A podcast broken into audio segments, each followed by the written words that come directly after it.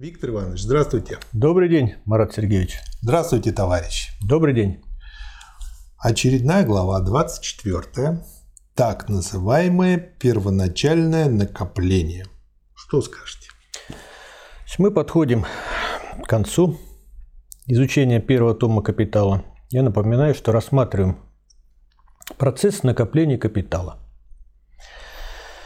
Это процесс превращения прибавочной стоимости капитал или увеличения капитала за счет капитализации прибавочной стоимости. И в ходе рассмотрения этого процесса Маркс делает замечание, что должен существовать какой-то исходный пункт, угу. когда на руках у капиталистов или у тех лиц, которые страстно стремились и хотят стать капиталистами, возникла крупная сумма денег, которую можно потратить на приобретение средств производства и наемной рабочей силы. А вот как она возникла? И Мар делает предположение, что, очевидно, был процесс первоначального накопления капитала. И вот он сделал такое замечание и как бы отложил его. Угу рассмотрения этого вопроса на конец. И вот как раз этот момент настал. Это вот первое замечание. И второе, обратите внимание, как называется глава. Очень иронично. Вот не первоначальное накопление капитала, а так называемое. Это связано с тем, что буржуазные апологеты, здесь исписали горы книг, которых пытались доказать, что вот все, что накопили и накапливают капиталисты, это исключительно благодаря их очень хорошим человеческим качествам. Трудолюбию. Трудолюбию, бережливости, скромности, в отличие от рабочих, которые являются транжирами, мотами и прочее, прочее, прочее.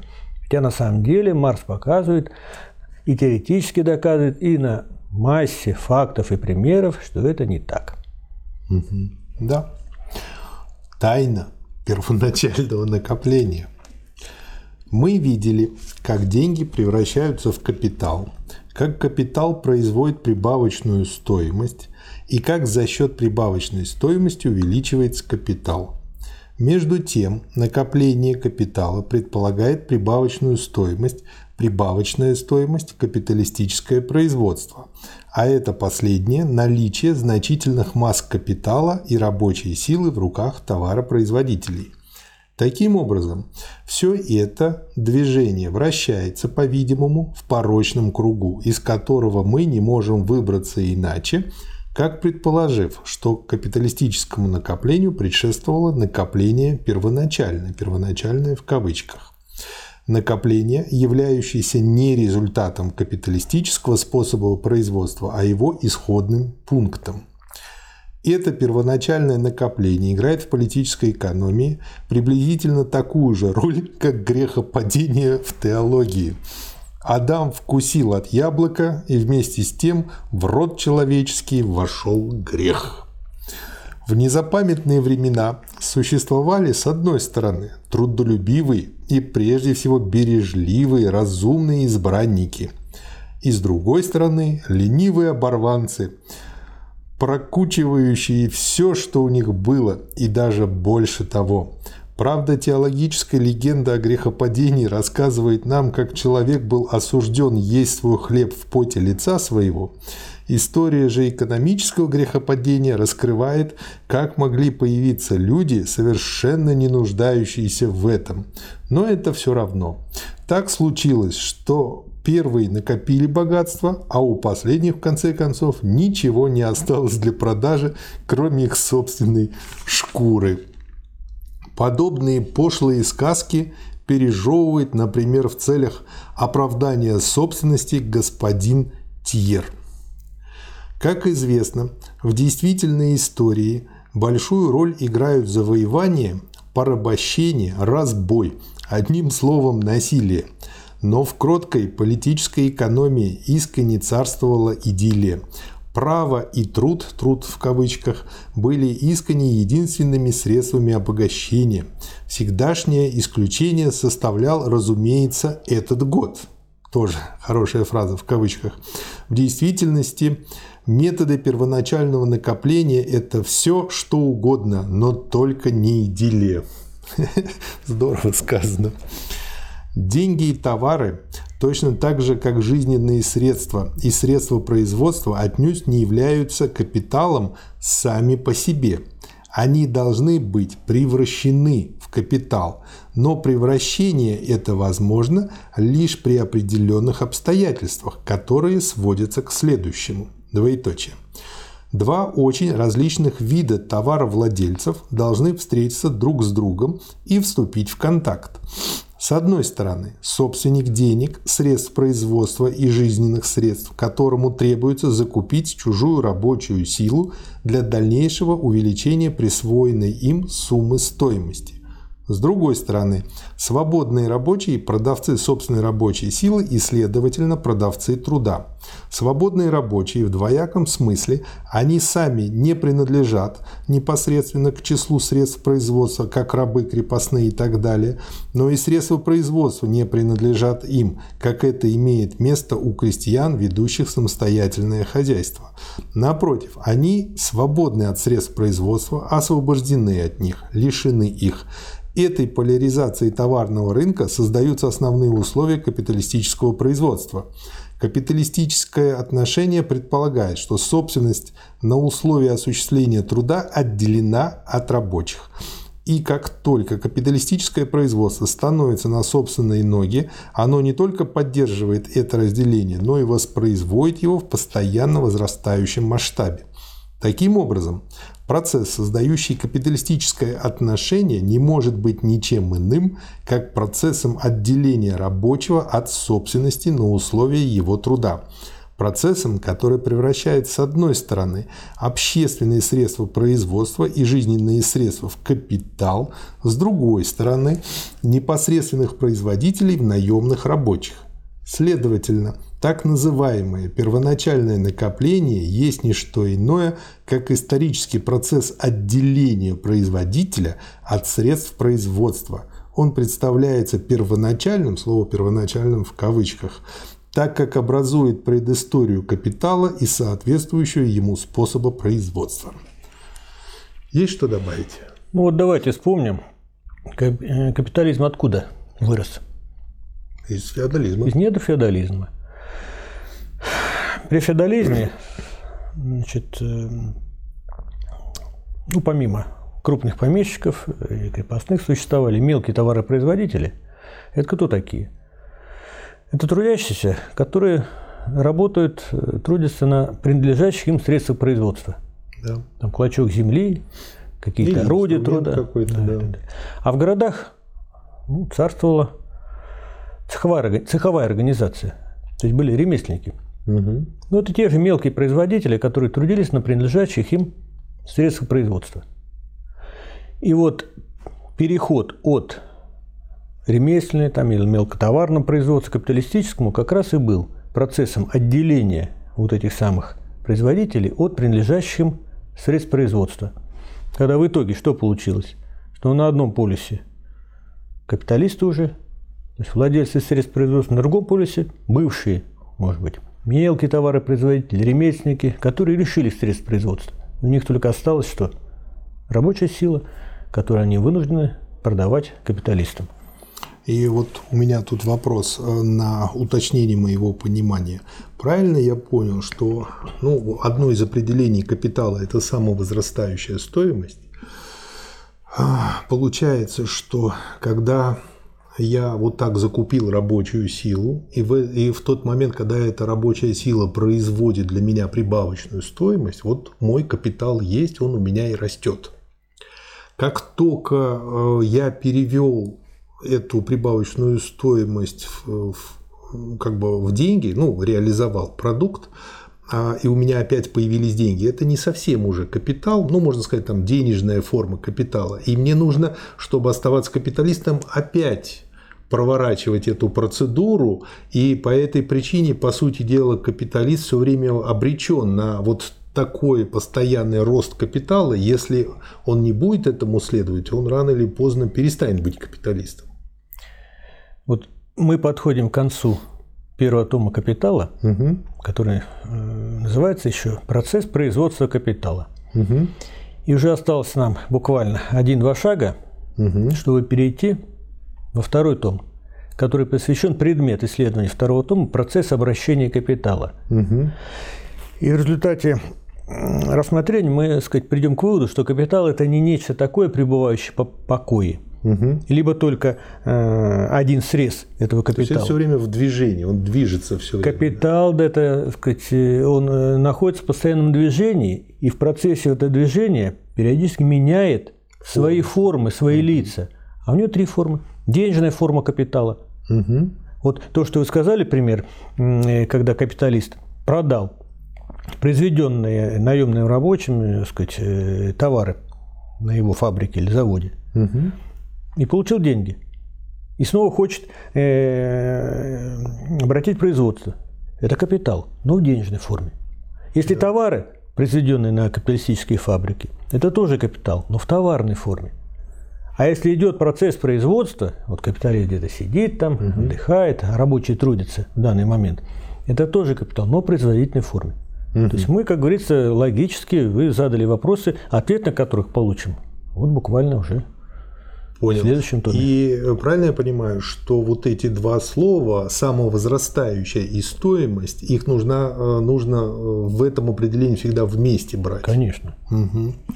Ну, просто... э, И капитал – это производственное отношение, и покоится оно на стоимости. мгм.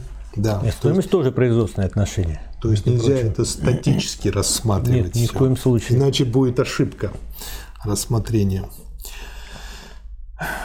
Непосредственный производитель, рабочий, лишь тогда получает возможность распоряжаться своей личностью, когда прекращается его прикрепление к земле и его крепостная или феодальная зависимость от другого лица. Далее, чтобы стать свободным продавцом рабочей силы, который несет свой товар туда, где имеется на него спрос, рабочий должен был избавиться от господства цехов, от цеховых уставов, об учениках и подмастерьях и от прочих стеснительных предписаний относительно труда. Итак, исторический процесс, который превращает производителей в наемных рабочих, выступает с одной стороны, как их освобождение от феодальных повинностей и цехового принуждения, и только эта одна сторона существует для наших буржуазных историков. Но с другой стороны, освобождаемые лишь тогда становятся продавцами самих себя, когда у них отняты все их средства производства и все гарантии существования, обеспеченные старинными феодальными учреждениями, и история этой их экспроприации вписана в летопись человечества пламенеющим языком крови и огня. Промышленные капиталисты, эти новые властители, должны были со своей стороны вытеснить не только цеховых мастеров, но и феодалов, владевших источниками богатства.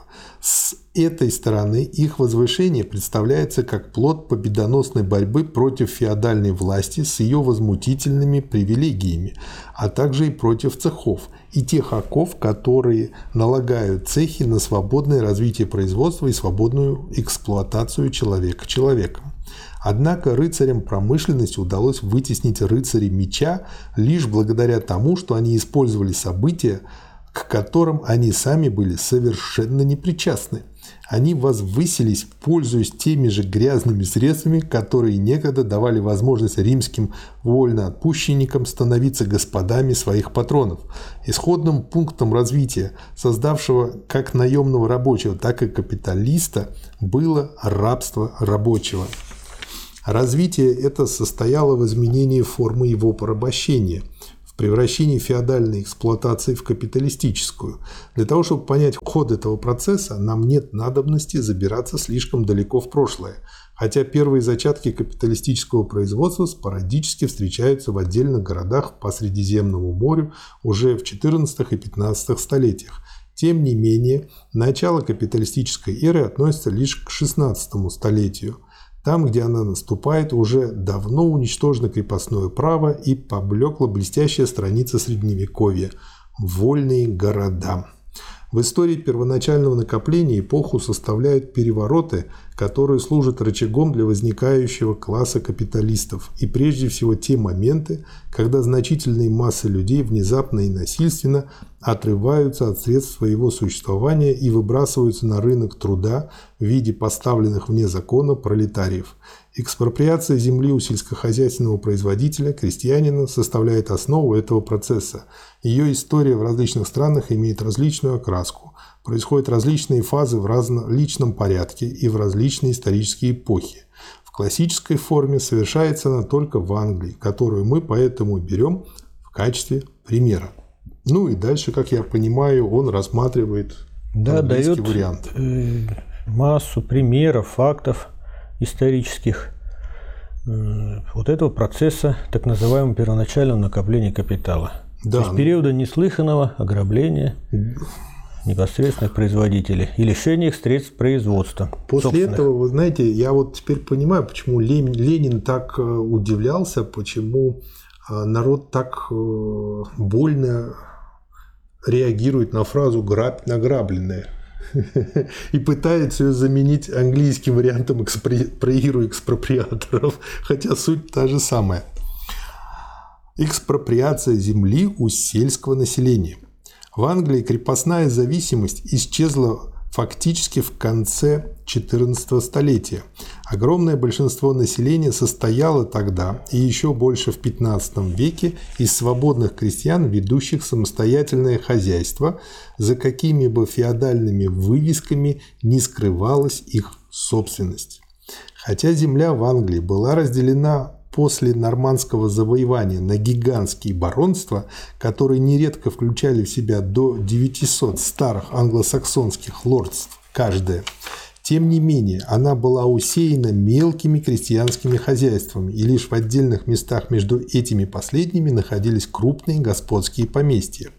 Такие отношения при одновременном расцвете городской жизни, характерном для 15 столетия, создали возможность того народного богатства, которое с таким красноречием описывает канцлер Фортескью. Но эти отношения исключали возможность капиталистического богатства. Пролог переворота, создавшего основу капиталистического способа производства, разыгрался в последнюю треть XV века и первые десятилетия XVI столетия. Масса поставленных вне закона пролетариев была выброшена на рынок труда в результате распуска феодальных дружин – которые, по справедливому замечанию сэра Джемса Стюарта, везде бесполезно заполняли дома и дворы. Хотя королевская власть, будучи сама продуктом буржуазного развития, в своем стремлении к абсолютизму насильственно ускоряла распуск этих дружин, она отнюдь не была его единственной причиной. Крупные феодалы, стоявшие в самом резком антагонизме к королевской власти и парламенту, создали несравненно более многочисленный пролетариат, узурпировав общинные земли и согнав крестьян земли, на которую последние имели такое же феодальное право собственности, как и сами феодалы. Непосредственный толчок к этому в Англии дал расцвет фландерской шерстяной мануфактуры и связанное с ним повышение цен на шерсть. Превращенные пашни в пастбище для овец стало лозунгом феодалов. Жилища крестьян и коттеджи рабочих насильственно снесены или заброшены. Законодательство было испугано этим переворотом. Оно еще не стояло на той высоте цивилизации, на которой национальное богатство, эти два слова в кавычках, то есть созидание капитала, беспощадная эксплуатация и пауперизация народной массы считается крайним пределом всякой государственной мудрости. Капиталистическая система требовала именно рабского положения народных масс, превращения их самих в наемников и превращения средств их труда в капитал. Насильственная экспроприация народных масс получила новый страшный толчок в XVI столетии в связи с реформацией и сопровождавшим ее колоссальным расхищением церковных имений. Ко времени реформации католическая церковь была феодальной собственницей значительной части земли в Англии – уничтожение монастырей и так далее превратило в пролетариат их обитателей. Далее. Во время реставрации стюартов земельные собственники провели в законодательном порядке ту узурпацию, которая на континенте совершилась везде без всяких законодательных околичностей. Они уничтожили феодальный строй поземельных отношений, то есть сбросили себя всякие повинности по отношению к государству, компенсировали государство при помощи налогов на крестьянство и остальную народную массу, присвоили себе современное право частной собственности на поместье, на которое они имели лишь феодальное право, и, наконец, октроировали сельским рабочим Англии законы о поселении, которые с соответствующими изменениями оказали на английских земледельцев такое же влияние, как указ татарина Бориса Годунова на русское крестьянство. Чего они все время татарами называют? То одних, то других. Славная революция вместе с Вильгельмом III Аранским поставила у власти наживал из землевладельцев и капиталистов – они осветили новую эру, доведя до колоссальных размеров то расхищение государственных имуществ, которое до сих пор практиковалось лишь в умеренной степени. Государственные земли отдавались в дар, продавались за бесценок или же присоединялись к частным поместьям путем прямой узурпации. Все это совершалось без малейшего соблюдения норм законности – Присвоенное таким мошенническим способом государственное имущество наряду с землями, награбленными у церкви, поскольку они не были снова утеряны во время республиканской революции и составляют основу современных княжеских владений английской олигархии. Капиталисты-буржуа покровительствовали этой операции, между прочим, для того, чтобы превратить землю в предмет свободной торговли – расширить область крупного землевладельческого производства, увеличить прилив из деревни, поставленных вне закона пролетариев и так далее. К тому же новая земельная аристократия была естественной союзницей новой банкократии, этой только что вылупившейся из яйца финансовой знати и владельцев крупных мануфактур, опиравшихся в то время на покровительственные пошлины – Английская буржуазия защищала здесь лишь свои собственные интересы и с этой точки зрения поступала столь же правильно, как и шведские горожане, которые наоборот, соединившись со своим экономическим оплотом, крестьянством поддерживали королей, насильственно отбиравших у олигархии награбленные ею коронные земли, и затем позднее при Карле X и Карле XI. Что добавите? Так а что, здесь Марс дает ну, яркие, если это можно назвать яркими, примеры процессов экспроприации да. непосредственных производителей. Ну, То есть буржу, буржуазная власть и, сказать, капиталисты, ставшие, сказать, изощрялись во всем. Ну вот много товаропроизводителей крестьян. Да. У него клочки земли. Там, и там, и в другом месте, и в третьем. Что делали? Вот лендлорды, да, будущие капиталисты, они ставили заборы таким образом, то есть огораживали угу. всю территорию, что, что тому невозможно, было просто... невозможно производить угу. в своих участках. И он был, так сказать, вынужден все продать это все. Да. Да. Терять фактически за да. бесценок.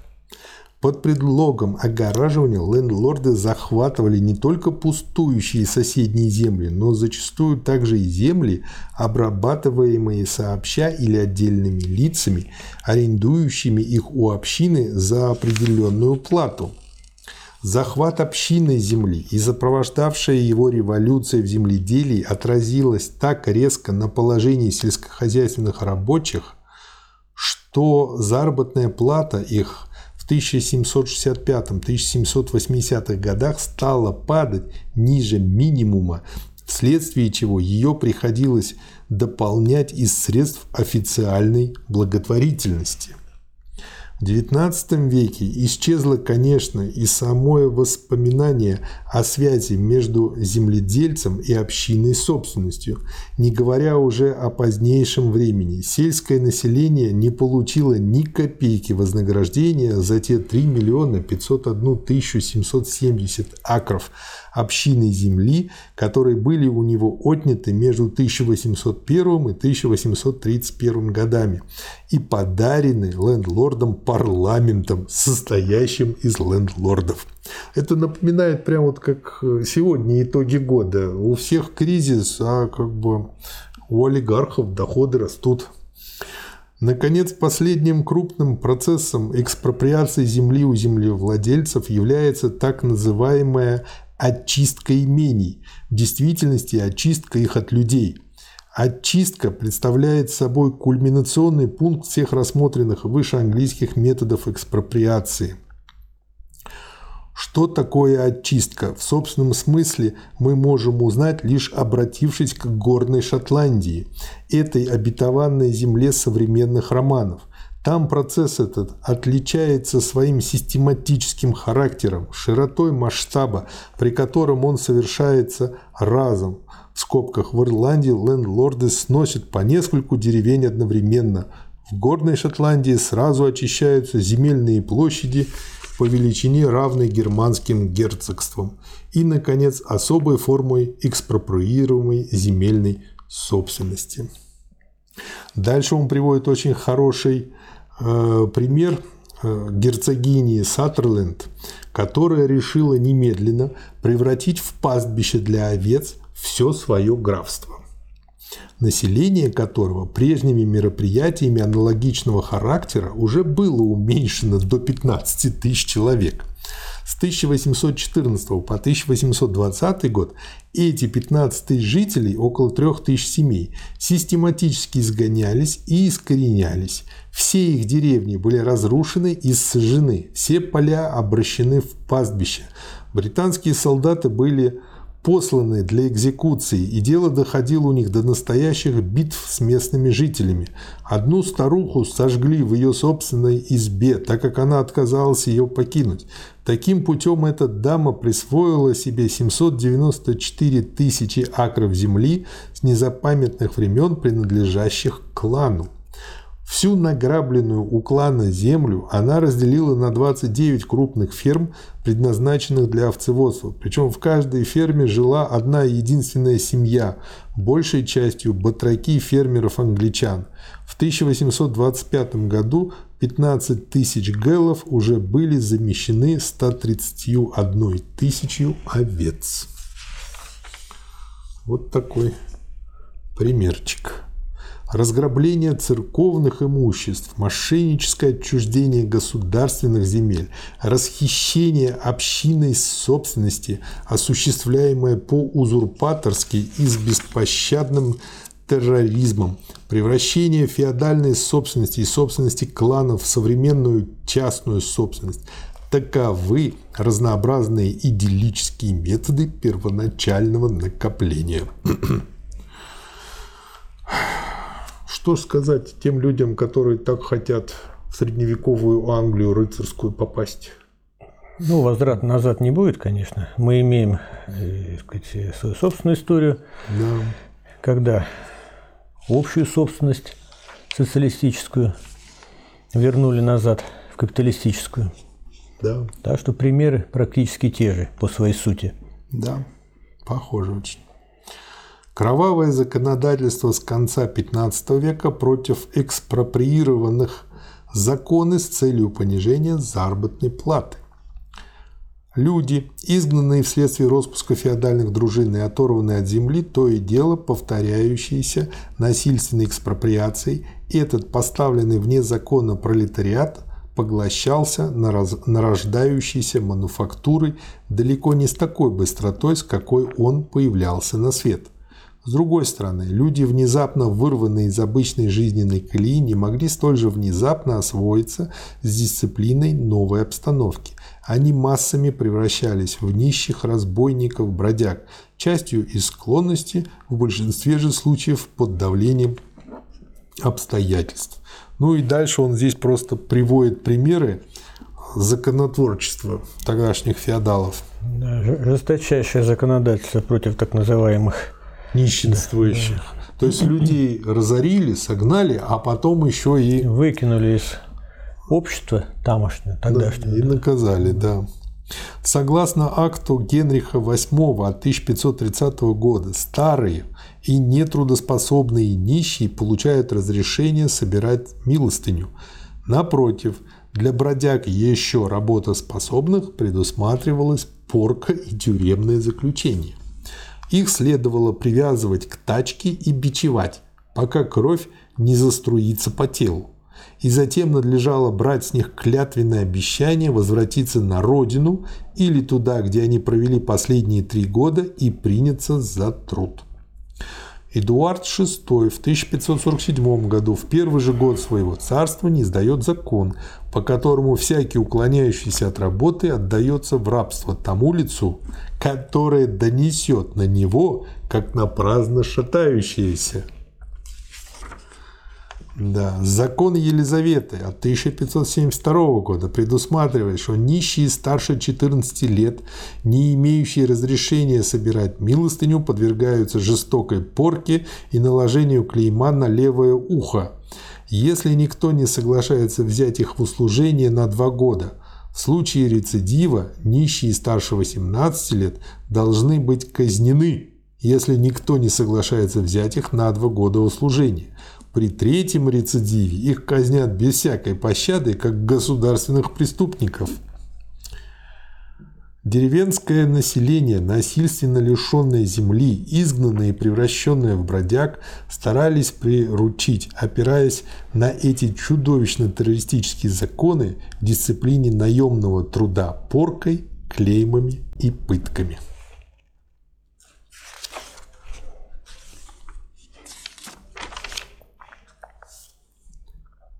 Рабочие не должны сговариваться между собой относительно своих интересов, не должны действовать совместно с целью смягчить свою абсолютную почти рабскую зависимость, так как этим они нарушили бы свободу своих бывших хозяев, теперешних предпринимателей, свободу держать рабочих в рабстве – и так как коалиция против деспотии бывших цеховых хозяев есть, что бы вы думали, есть восстановление цехов, отмененных французской конституцией. Почему я вот этот фрагмент выделил? А для меня как раз-таки вот этот факт показателен, почему единственным оружием пролетариата является его сплоченность серьезным. Следующий пункт – генезис капиталистических фермеров. То есть откуда вроде бы деньги пошли, понятно, теперь как фермеры появились. Мы рассмотрели те насилия, при помощи которых были созданы поставленные вне закона пролетарии. Тот кровавый режим, который превратил их в наемных рабочих. Те грязные высокогосударственные меры, которые, усиливая степень эксплуатации труда, повышали полицейскими способами накопление капитала. Спрашивается теперь, откуда же возникли первоначальные капиталисты? Ведь экспроприация сельского населения создает непосредственно лишь крупных земельных собственников. В Англии первой формой фермера был управляющий господским имением, который сам оставался крепостным. По своему положению он напоминает древнеримского управляющего, но с более узким кругом деятельности – во второй половине XIV столетия на его место становится фермер, которого лендлорд снабжает семенами, скотом и земледельческими орудиями. Положение его не очень отличается от положения крестьянина. Он только эксплуатирует больше наемного труда. Скоро он становится фермером, половинником. Он доставляет одну часть необходимого для земледелия капитала, лендлорд – другую. Воловой продукт разделяется между ними в пропорции, установленной контрактом. В Англии эта форма аренды быстро исчезает, уступая место фермеру в собственном смысле слова, который вкладывает в дело собственный капитал, ведет хозяйство при помощи наемных рабочих и отдает лендлорду деньгами или натурой часть прибавочного продукта в качестве земельной ренты.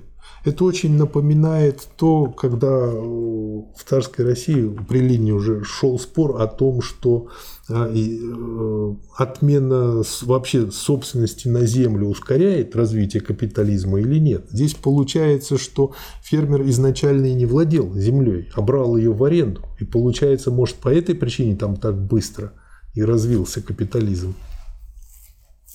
Ну, там все-таки другой был период истории же у нас. Да. Вот у Ленина есть такой капитальный труд «Развитие капитализма в России», Угу.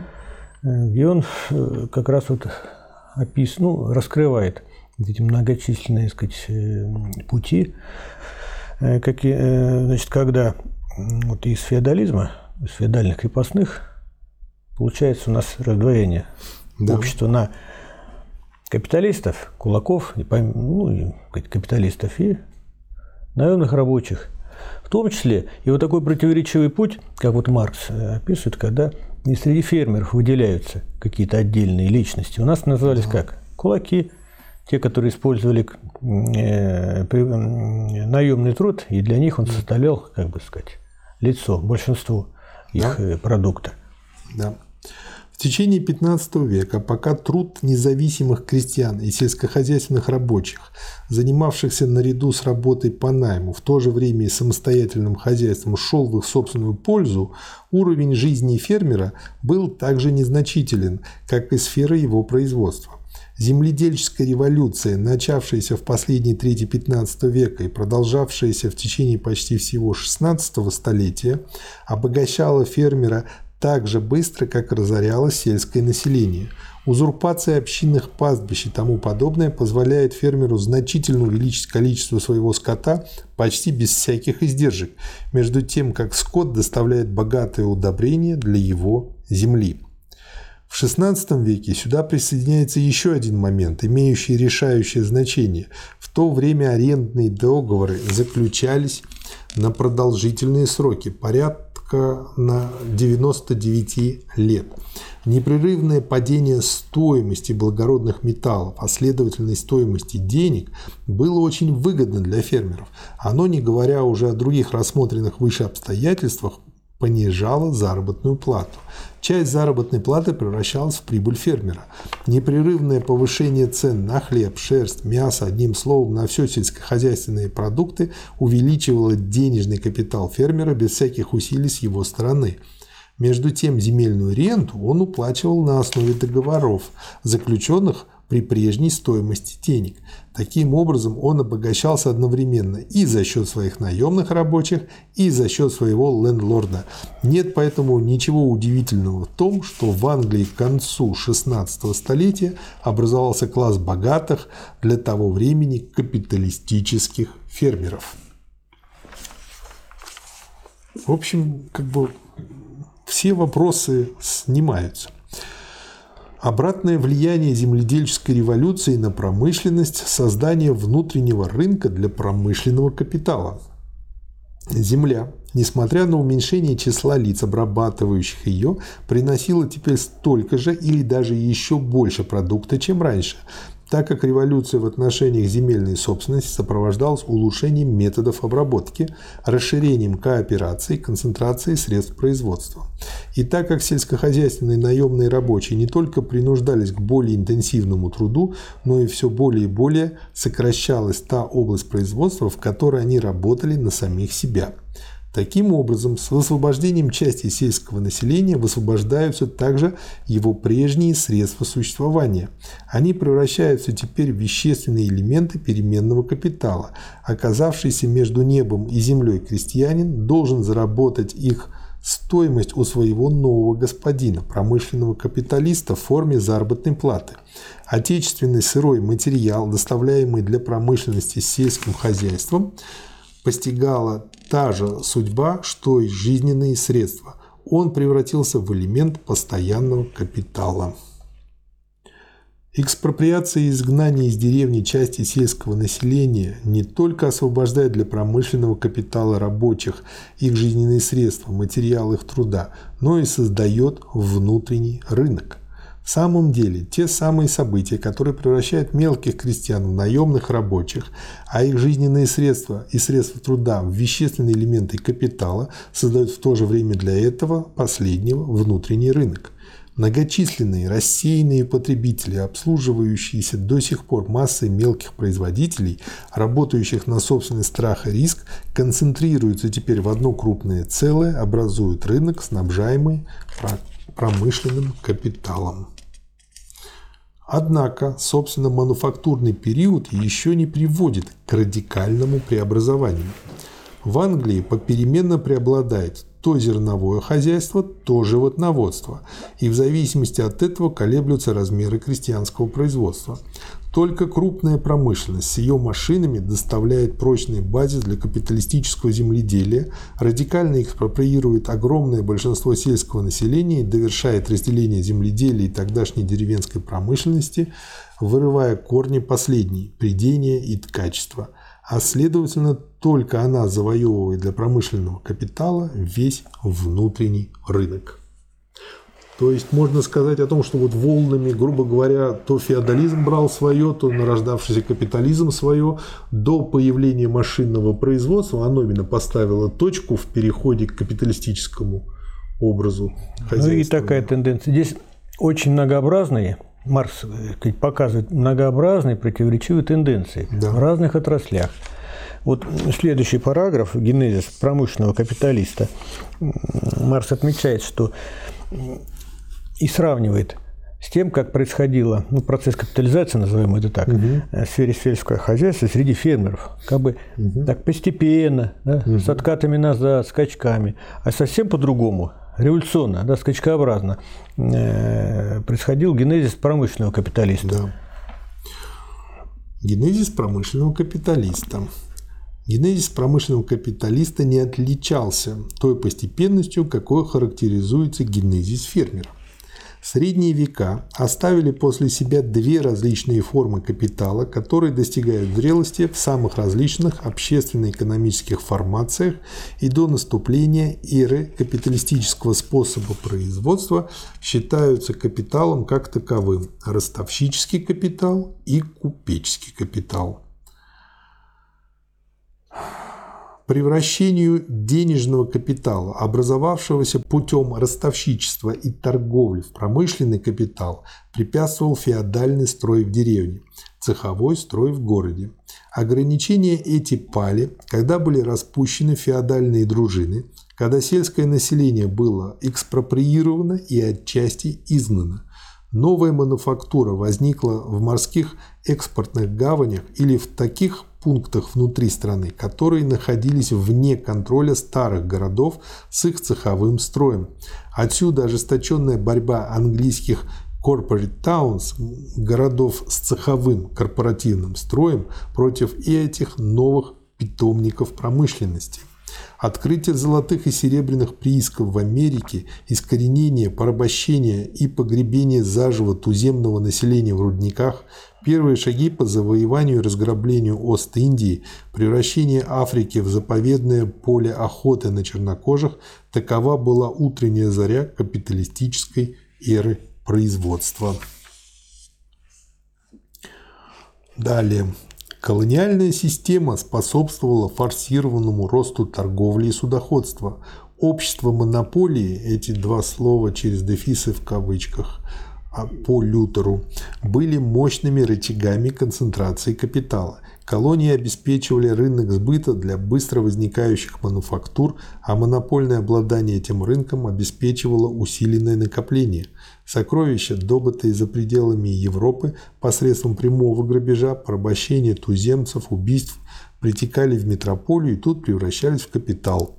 Голландия, которая первой полностью развила колониальную систему, уже в 1648 году достигла высшей точки своего торгового могущества. В настоящее время промышленная гегемония влечет за собой торговую гегемонию.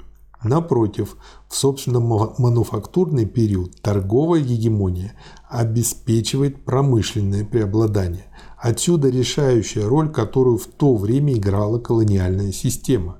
Это был тот неведомый бог, который взошел на алтарь наряду со старыми божествами Европы и в один прекрасный день одним махом всех их выбросил вон. Колониальная система провозгласила наживу последней и единственной целью человечества. Система общественного кредита, то есть государственных долгов, зачатки которой мы открываем в Генуе и Венеции еще в средние века, распространилась по всей Европе в течение мануфактурного периода. Государственный кредит становится символом веры капитала и с возникновением государственной задолженности смертным грехом, за который нет прощения, становится уже не хула на Духа Святого, а нарушение доверия государственному долгу. Государственный долг делается одним из самых сильных рычагов первоначального накопления. С самого своего зарождения крупные банки, подкрепленные национальными титулами, были лишь обществами частных спекулянтов, которые оказывали содействие правительствам и благодаря полученным привилегиям могли сужать им деньги, Поэтому самым непогрешимым мерилом накопления государственного долга является прогрессивное повышение акций этих банков, расцвет которых начинается с момента учреждения английского банка 1694 год. Прошло немного времени, и эти фабрикуемые самим банком кредитные деньги стали функционировать как звонкая монета. Банкнотами выдавал английский банк суды государству, банкнотами уплачивал за государственные проценты по государственным займам. Вместе с государственными долгами возникла система международного кредита, которая зачастую представляет собой один из скрытых источников первоначального накопления у того и другого народа – так гнусности венецианской системы грабежа составили подобное скрытое основание капиталистического богатства Голландии, которой пришедшая в упадок Венеция сужала крупные денежные суммы. Это очень как бы хорошо объясняет ту систему, которая сейчас сложилась и как сейчас происходит ограбление. Очень здорово, четко и понятно. Так как государственные долги опираются на государственные доходы, за счет которых должны покрываться годовые проценты и тому подобные платежи, то современная налоговая система стала необходимым дополнением системы государственных займов. Займы позволяют правительству покрывать чрезвычайные расходы таким образом, что налогоплательщик не чувствует сразу всей тяжести последних, но те же займы требуют в конце концов повышения налогов. С другой стороны, повышение налогов, вызванное последовательно нарастающими долгами, вынуждает правительство при каждом новом чрезвычайном расходе прибегать все к новым и новым займам. Таким образом, современная фискальная система, осью которой является обложение необходимейших жизненных средств, следовательно, их вздорожание, самой себе несет зародыш автоматического возрастания налогов. Чрезмерное обложение – не случайный факт, а скорее принцип. Экспроприирующее действие фискальной системы еще больше усиливается благодаря протекционизму, который сам является одной из составных частей фискальной системы. Вот прямо про сегодняшний день. Вот читаешь и удивляешься. С развитием капиталистического производства в течение мануфактурного периода общественное мнение Европы освободилось от последних остатков стыда и совести. Нации цинично хвастались всякой гнусностью, раз она являлась средством для накопления капитала. Прочтите, например, наивную летопись торговли, составленную филистером Андерсоном.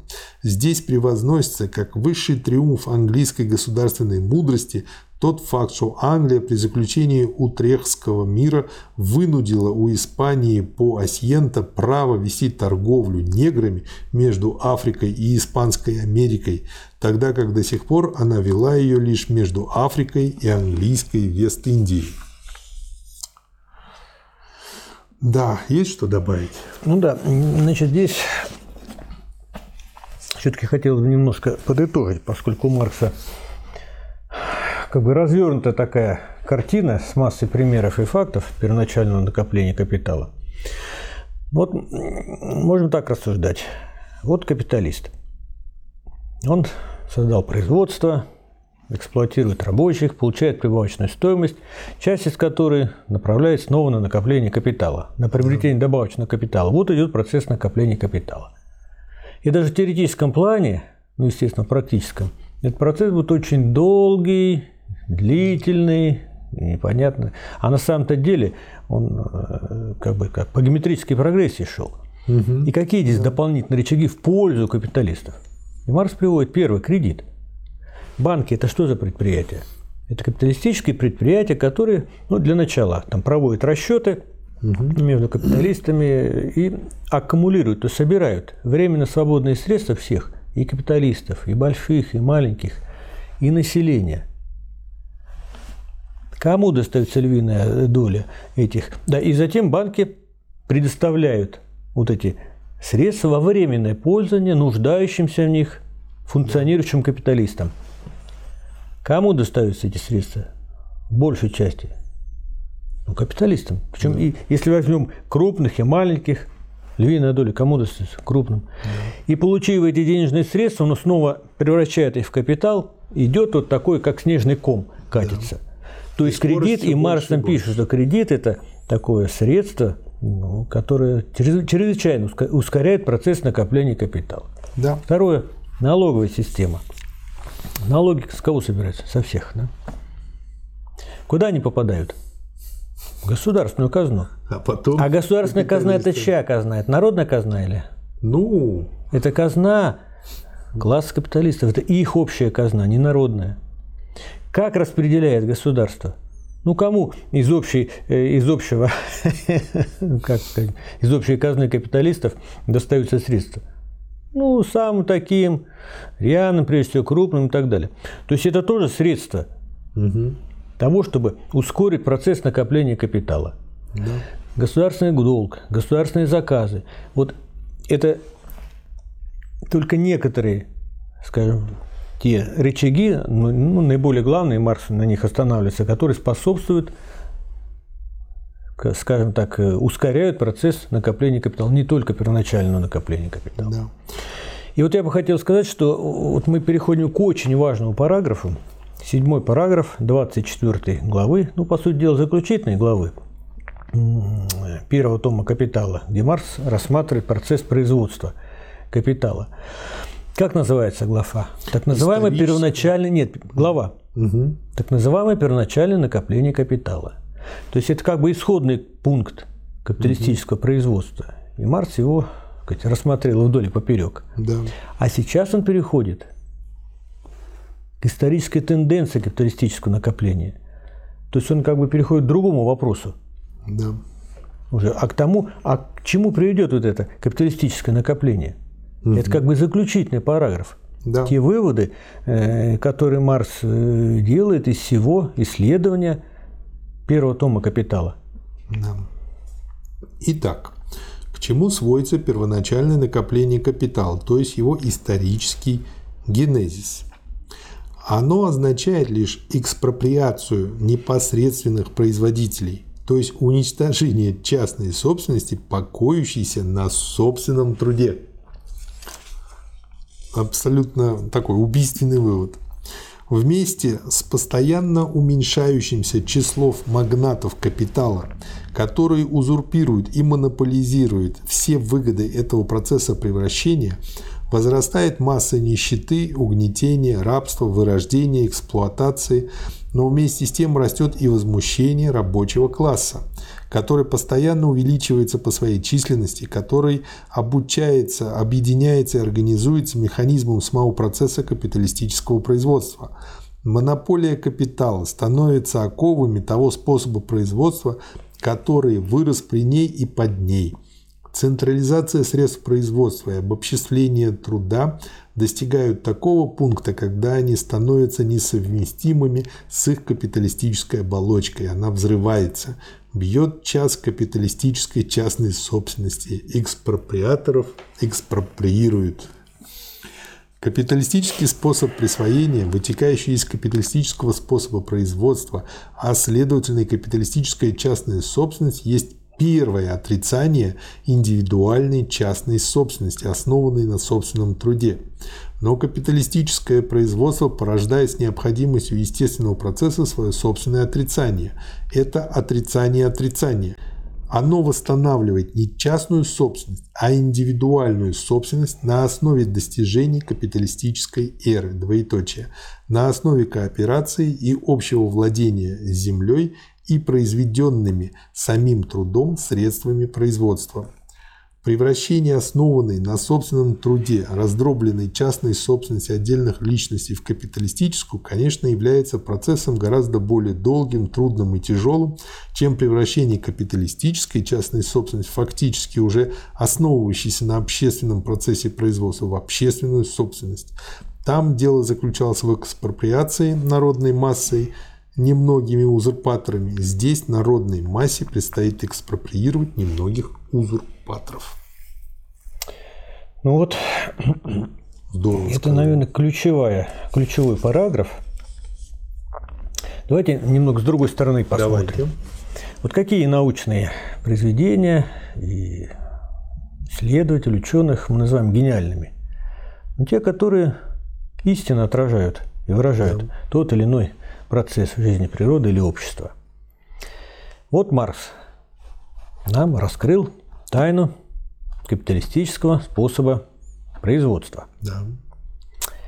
Я обращаю внимание, в каком году вышел первый том «Капитала»? 1867 год. Да. когда еще только были определенные тенденции развития самого капитализма. И Марс их увидел. Это тенденции централизации, концентрации капитала, монополизации, которые привели к тому, что капитализм как бы отрицался да, будущим развитием и перешел в другой способ производства. Прошло 30 лет, и что мы видим? Что мы увидели? В конце 19-го, ну 30-40 лет, конец 19-го, начало 20-го столетия. Да. Вот все, что Маркс написал здесь, в этом параграфе, в очень маленьком, то, что в жизни произошло. И огромная махина капитализма на планете, она переш- перешла в свою последнюю стадию. Монополистический капитализм. Он так и получил название. Или империализм. Империализм это что? Монополистическая стадия капитализма. То есть капитализм вполз вот в эту монополистическую стадию, тенденции только которых первые кстати, шаги были сказать, э, ну, не угаданы, а увидены Марксом. Да. И поскольку исследование его истины, и тенденции, которые только в зародыше были, они стали явью. Это первое. Второе. Прошло ровно 50 лет. И что произошло в 1917 году? Ну, в 1867 году Маркс что написал, вы процитировали, что бьет час капиталистической частной собственности, да? Мгм. экспроприаторов экспроприирует, и человечество переходит В новую к общему эпоху. владению Да. сказать, средствами производства землей, ну, как бы на новом витке развития. Что произошло в России? Вот это и произошло. Эпоха диктатуры пролетариата. Произошла началась. социалистическая революция, рабочий класс взял власть и произвел экспроприацию экспроприаторов.